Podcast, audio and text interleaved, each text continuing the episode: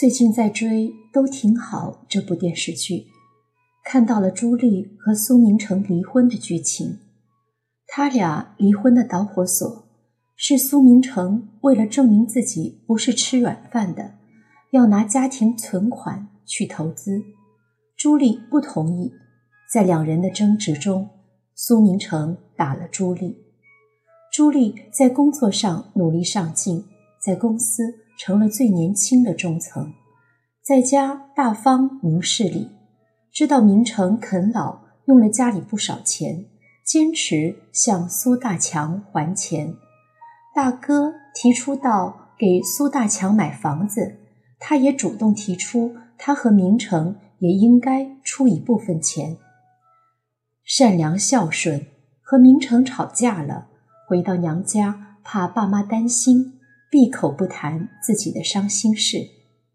反观苏明成，从小仗势欺人，长大啃老。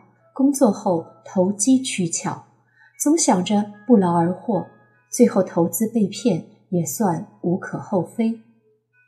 两人的差距其实是由各自的家庭所决定的。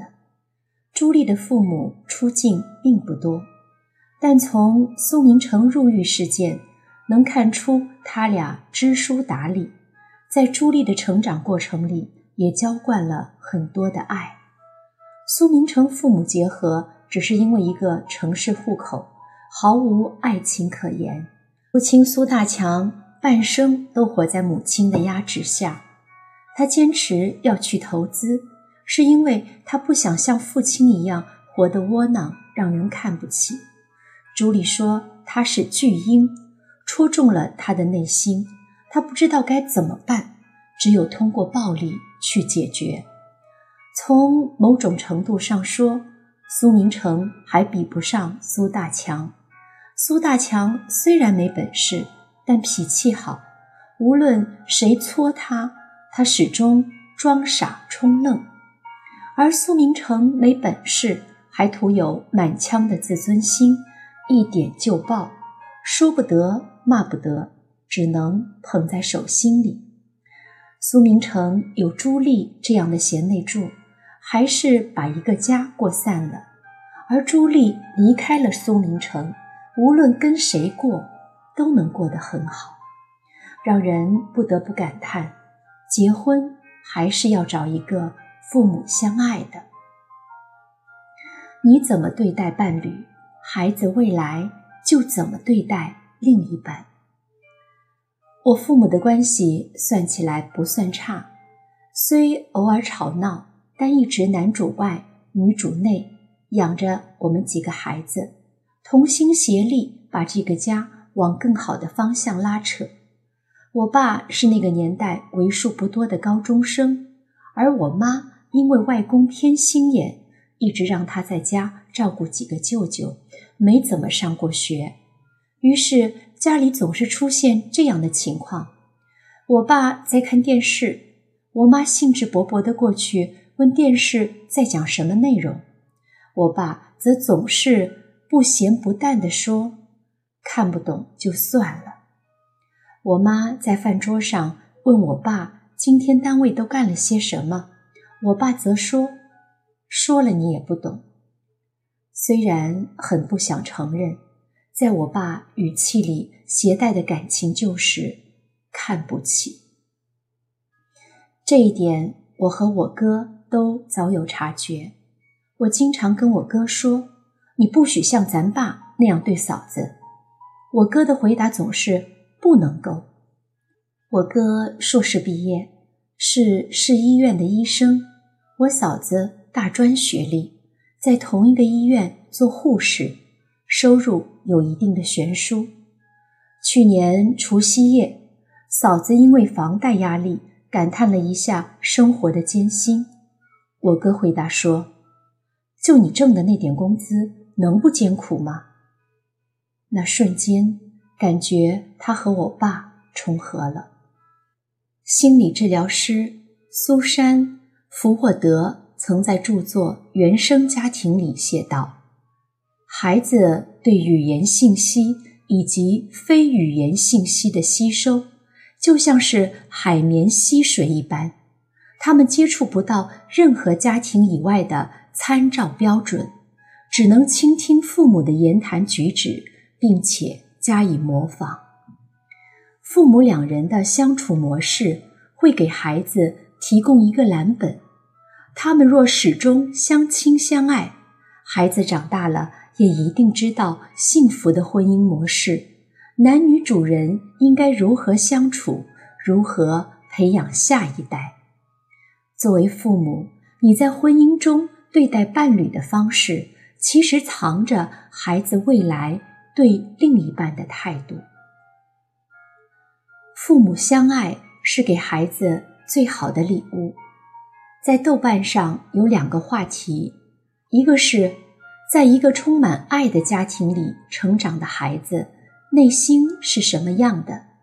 另外一个是生活在父母不相爱却不离婚的家庭是一种什么样的感受？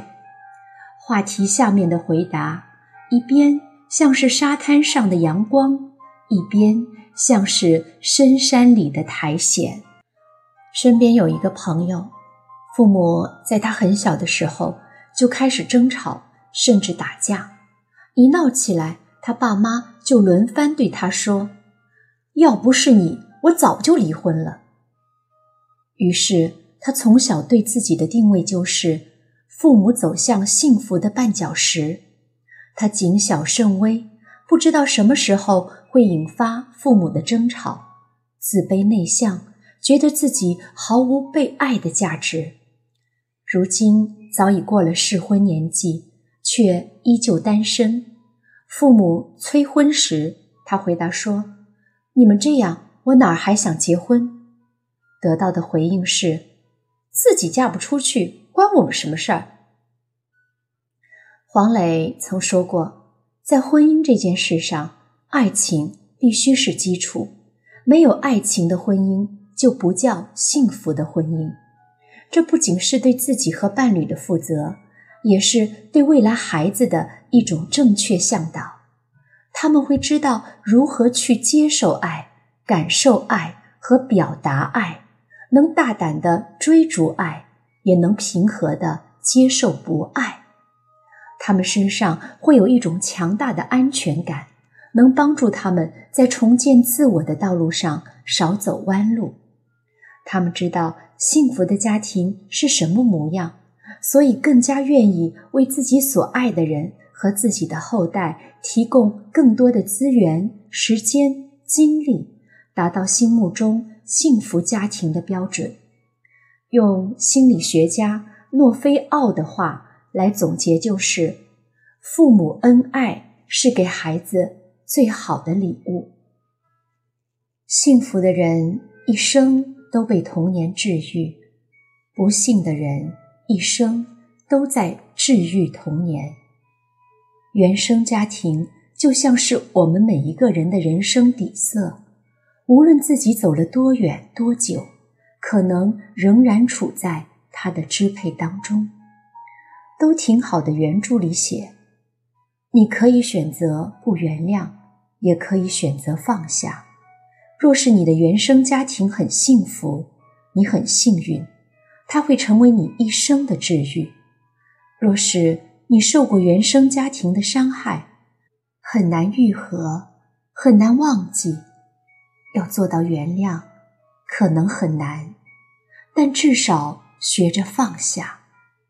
还是期望你能为自己活出一个更好的后半生。亲爱的朋友，希望你是在有爱的家庭中长大，并将这份爱传递给孩子，让他们知道如何爱自己，更知道如何去爱别人。